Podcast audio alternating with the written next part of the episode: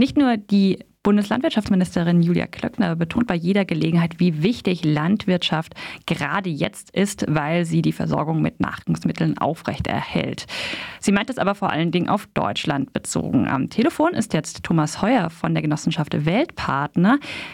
Die handelt vor allem mit landwirtschaftlichen Produkten. Guten Morgen erst einmal.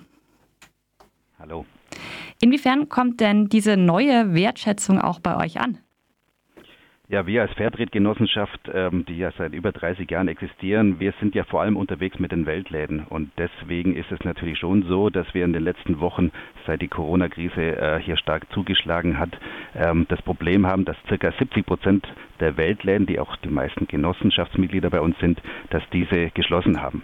Und deswegen ist es natürlich für uns schon auch so, wir versuchen auf allen ähm, Kanälen sozusagen ähm, äh, diese Weltländer zu unterstützen, obwohl sie geschlossen haben, indem wir eine Solidaritätsaktion gestartet haben. Das heißt, die Läden ähm, haben dann Plakate an ihren Schaufenstern, äh, um darauf hinzuweisen, dass nach wie vor bestellt werden kann online über den Online-Shop, wo dann die Weltläden eine sogenannte Provision kassieren.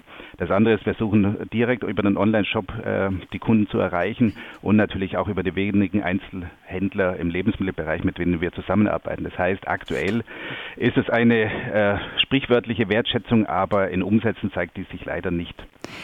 Der Handel oder die Wirtschaft weltweit sind oder werden massiv von Corona betroffen sein. Inwiefern ist das denn im System des fairen Handels anders, vielleicht besser oder auch schlimmer? Naja, für uns ist es natürlich eigentlich schlimmer. Und zwar deswegen, weil wir hier vor Ort äh, in Deutschland, wie gesagt, einfach über sehr viele ehrenamtliche Strukturen arbeiten mit den Weltläden. Dort arbeiten viele Frauen ehrenamtlich oder Männer in der Risikozielgruppe über 60 Jahre. Das heißt, die haben dann auch freiwillig ihren Laden geschlossen, weil sie einfach Sorge hatten um ihre Gesundheit. Das ist der eine Punkt. Das andere ist natürlich auch der, dass absolut die Nachfrage eingebrochen ist. Also ungefähr, äh, kann man sagen, zwei Drittel der Nachfrage nach fair gehandelten Produkten in den Weltländern ist eingebrochen. Klar, wenn sie nicht geöffnet haben, können sie auch nichts verkaufen. Und unsere Partnerinnen und Partner ähm, hier in Deutschland, äh, wie gesagt, wir versuchen einiges mit diesen zu tun. Wir versuchen auch ähm, natürlich auch Überbestände, die wir hier äh, an, an Schokoladenprodukten, an anderen Produkten haben, versuchen wir umzulenken, um eben auch aufmerksam zu machen auf unsere Produkte, auf die Fairtrade-Produkte in Bioqualität. So haben wir zum Beispiel letztes Wochenende 11.000, äh, nein, 1.100 Schokoladen an Pflegekräfte hier in der Region Ravensburg verschenkt, um sie zu motivieren, um ihnen auch Wertschätzung und Respekt zu zollen für ihre tolle Arbeit. Und von daher versuchen wir ja, aus der Krise noch das Beste zu machen, zumindest für diesen fairen, positiven Handel zu werben. Und natürlich, wenn wir ähm, schauen, dann muss man sehen, der faire Handel funktioniert jetzt seit 50 Jahren ungefähr in Deutschland. Wir haben sehr viel erreicht. Ein wichtiger Bereich ist das Thema der Vorfinanzierung bei unseren Partnern in Übersee im globalen Süden. Wenn uns die Liquidität fehlt, der Umsatz fehlt, dann wird es natürlich auch schwierig, entsprechend auch in Übersee äh, genügend Produkte zu bestellen. Und da kommen wir dann natürlich schon auf die Seite der Partner in Übersee, die eben äh, an der Stelle besonders zu leiden haben, und ja. gerade im globalen Süden. Ja. ja, auch wenn die Corona-Pandemie jetzt mittlerweile praktisch überall angekommen ist, eure Produzenten sitzen ja in ganz unterschiedlichen Regionen. Gibt es denn konkrete Auswirkungen der Pandemie, die mehr oder weniger alle ProduzentInnen betreffen? Also in fast allen Ländern, mit denen wir zusammenarbeiten, das sind 40, also wir haben 60 äh, Partnergenossenschaften in, und, und Kleinstbetriebe in 40 Ländern. In fast allen Ländern gibt es eigentlich eine Ausgangssperre. Ähm, die schaut unterschiedlich stark aus. Ähm, in Kenia ist es zum Beispiel ganz schlimm. Ähm, da ist im Prinzip, darf man fast nicht mehr den Fuß vor die Tür setzen. Also das öffentliche Leben ist lahmgelegt. Auf den Philippinen gibt es sogenannte ähm, ja, Einkaufsgutscheine. Das heißt, man darf zweimal in der Woche mit diesem Gutschein, wie ein Passiergutschein, zum Einkaufen gehen. Ansonsten ist es eben auch eine komplette Ausgangssperre. In allen diesen Ländern besteht momentan, kann man sagen, ein Export Verbot. Das heißt, es geht keine Ware raus und noch auch nicht rein. Deswegen hängen einige unserer äh, Produkte und äh, Lebensmittelprodukte im, in den Ausgangshafen im globalen Süden, sei es in Peru, sei es auf den Philippinen äh, oder anderswo. Und das ist natürlich schon dramatisch, weil ähm, damit fehlt A, hier der Nachschub aber es fehlt natürlich auch eine wichtige Einkommensquelle für die Bauern im globalen Süden. Du hattest jetzt gerade schon angesprochen, ihr vorfinanziert eure ProduzentInnen. Mhm.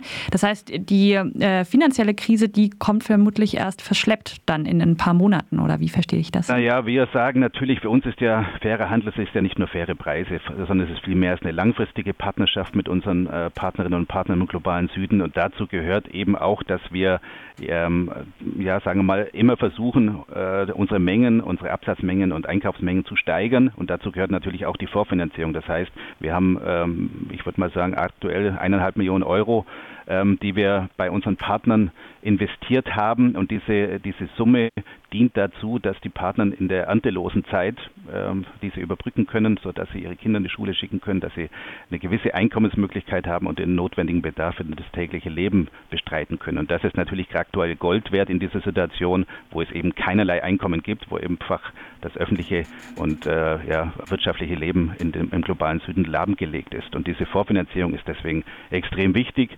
Aber wie du auch richtig sagst, ähm, die Auswirkungen werden später kommen, weil es sind natürlich viele der Importeure überlegen sich, können sie ihre, ja, ihre Importe aufrechterhalten, müssen sie Mengen kürzen, äh, müssen sie vielleicht auch ähm, Dinge verschieben, auch Neueinführung von Produkten.